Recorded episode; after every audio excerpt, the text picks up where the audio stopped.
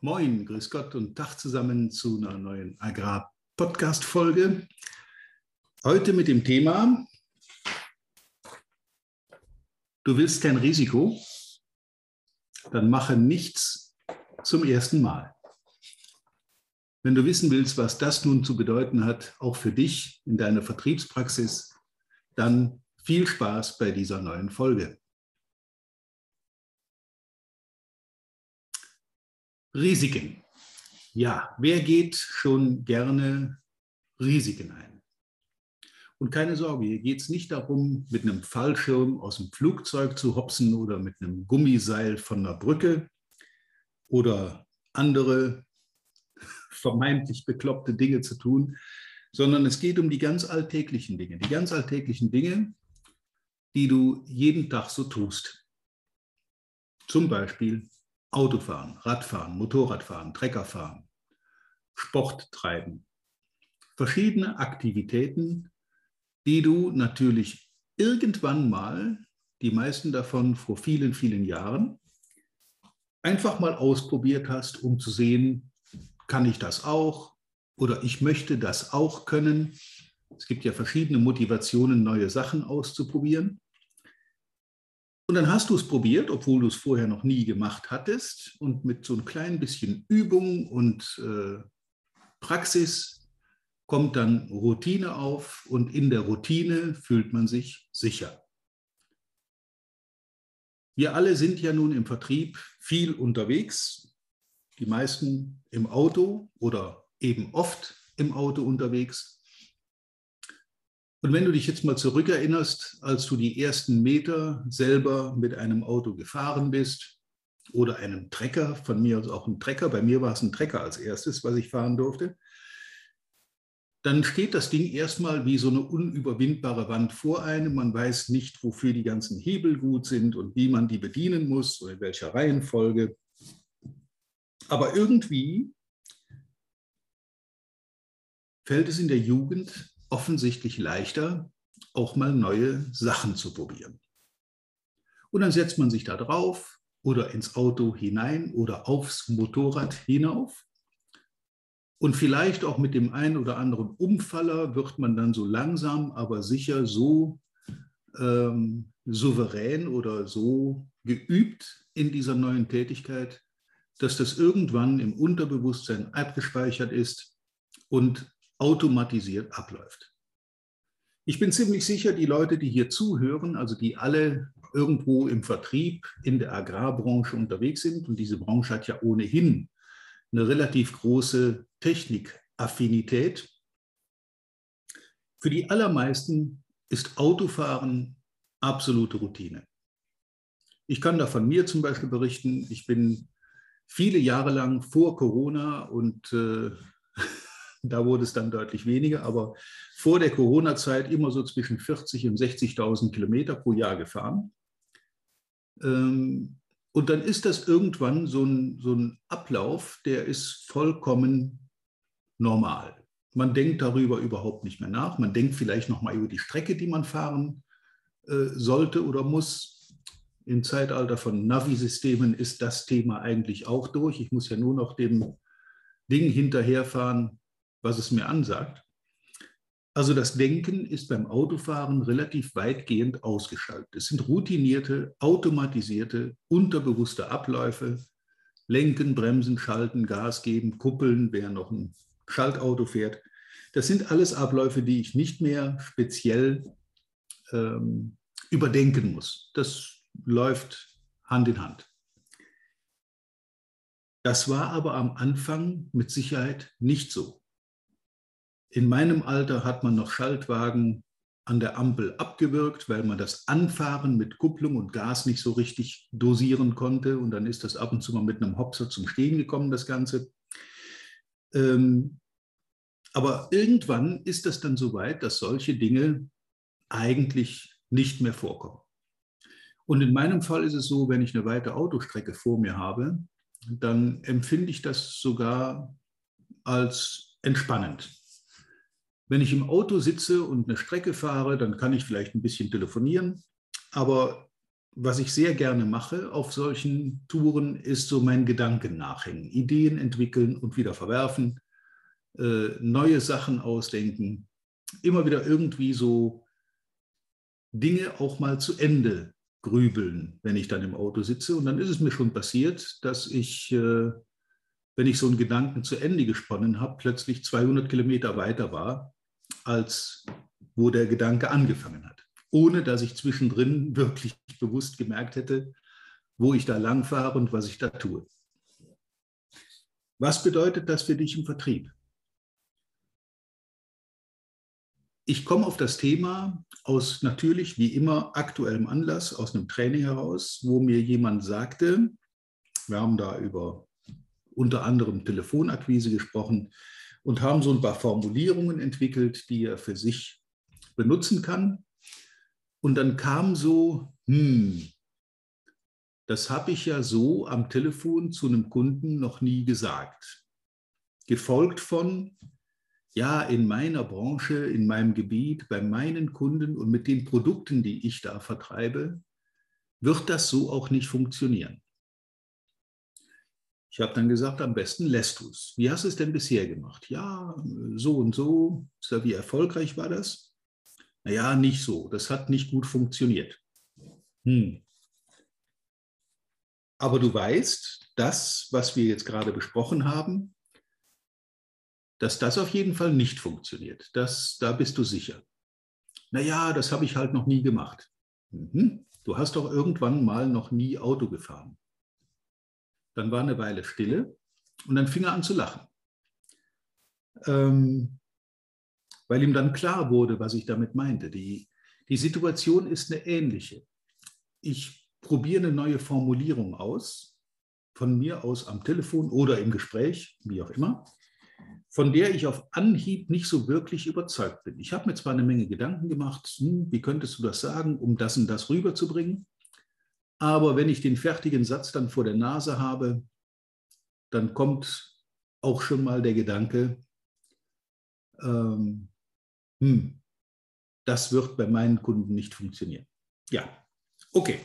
Aber das weißt du natürlich erst dann, wenn du es wirklich konkret probiert hast. Und zwar nicht probiert hast mit dem Gedanken, das funktioniert sowieso nicht, weil dann wirst du es so schlecht machen, dass es nicht funktioniert, sondern mit dem Gedanken, sehr offen, ich probiere das jetzt aus und guck mal, wie die andere Seite reagiert. Mit so einer positiven Neugier, neue Dinge zu versuchen. Und das ist auch der prinzipielle Rat von heute. Wenn du kein Risiko willst, also in der gegebenen Situation verharren willst, die ja nicht so richtig 100% gut funktioniert, dann probiere nichts Neues aus. Mach bitte nichts zum ersten Mal. Ihr merkt, dass das nicht ganz ernst gemeint ist, sondern, sondern eher so eine eher sarkastische Bemerkung ist. Natürlich sollst du möglichst jeden Tag, wirklich jeden Tag, irgendetwas Neues ausprobieren, was du so in der Form noch nie gemacht hast. Warum sage ich das? Weil diese permanente Herausforderung, etwas Neues zu probieren oder sogar zu riskieren, führt dazu, dass etwas Neues probieren für dich kein Schreckgespenst mehr ist. Interessanterweise ist das im jugendlichen Alter für Kinder oder heranwachsende Jugendliche überhaupt kein Problem, jeden Tag irgendwas Neues zu probieren, irgendeine neue Beklopptheit. Logisch, weil die zum Teil auch die Risiken nicht sehen oder weil die zum Teil auch etwas unbedarfter daran gehen, mit weniger Risikobewusstsein, als wir das in unserem Alter machen würden. Und das ist gut das ist gut, solange man da nicht sein Leben riskiert, für irgendwelche blöden Schnappschüsse von Hochhäusern springt, ist das auch vollkommen okay. Junge Leute müssen sich ausprobieren. Das Problem ist nur, dass viele damit im mittleren Alter aufhören, sich auszuprobieren und wirklich nichts Neues mehr in ihr Leben lassen. Die sind in ihrer Routine. Ich habe das schon immer so gemacht. Auch mein Vorgänger hat das schon 30 Jahre vorher immer so gemacht. Und ich sehe keinen Grund, das zu ändern. Der Grund, eine Vorgehensweise zu ändern, resultiert meistens aus abnehmenden Umsatzzahlen, Ergebnissen, Erfolgen. Wenn ich also feststelle, dass die Routineabläufe nicht mehr wirklich zum Erfolg führen, was wäre die logische Folge? Die logische Folge wäre, dass man einfach mal ein paar neue Sachen ausprobiert, neue Vorgehensweisen ausprobiert. Die können aus einem Training kommen oder auch von Trial and Error oder vom Abschauen von anderen, die es halt schon machen. Das spielt erstmal überhaupt keine Rolle. Aber die Offenheit gegenüber neuen Ansichten, neuen Sichtweisen auf ein Problem, die muss man sich unbedingt erhalten. Auch im hohen Alter immer wieder mal was Neues probieren. Ich bin auf die Art und Weise zu, ich weiß nicht, 20 oder 25 verschiedenen Sportarten gekommen, von denen es einige durchgehalten haben bis ins hohe Alter. Äh, was weiß ich, Motorradfahren, Segeln, Motorbootfahren, Golf spielen, Fußball, Handball, äh, ein Instrument lernen, solche Dinge.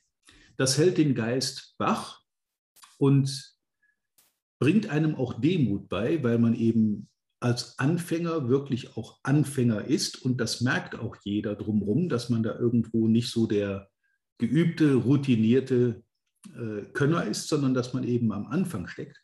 Und dann ist das auch überhaupt nicht schlimm. Selbst ein 60-Jähriger und darüber können jeden Tag noch viele neue Dinge lernen und neue Dinge ausprobieren. Und je mehr man das macht, je standardisierter man das macht. Und je normaler das ist, auch Neues einfach mal zuzulassen, mit einer positiven, offenen Art darauf zuzugehen, desto öfter erlebt man damit auch Erfolgserlebnisse. Und läuft auch nicht Gefahr, in alteingefahrenen Strukturen zu versauern, äh, die, da kann ich äh, Beispiele nennen, nach gewisser Zeit zu einer inneren Kündigung führen, weil die Leute einfach von dem täglichen Routineablauf so angekäst sind, dass sie da keine Lust mehr drauf haben und dann mit aller Gewalt schnell irgendwas anderes machen wollen. Ich kenne Leute, die haben deswegen dann ihren Job hingeworfen mit der Motivation, egal wohin, bloß weg hier.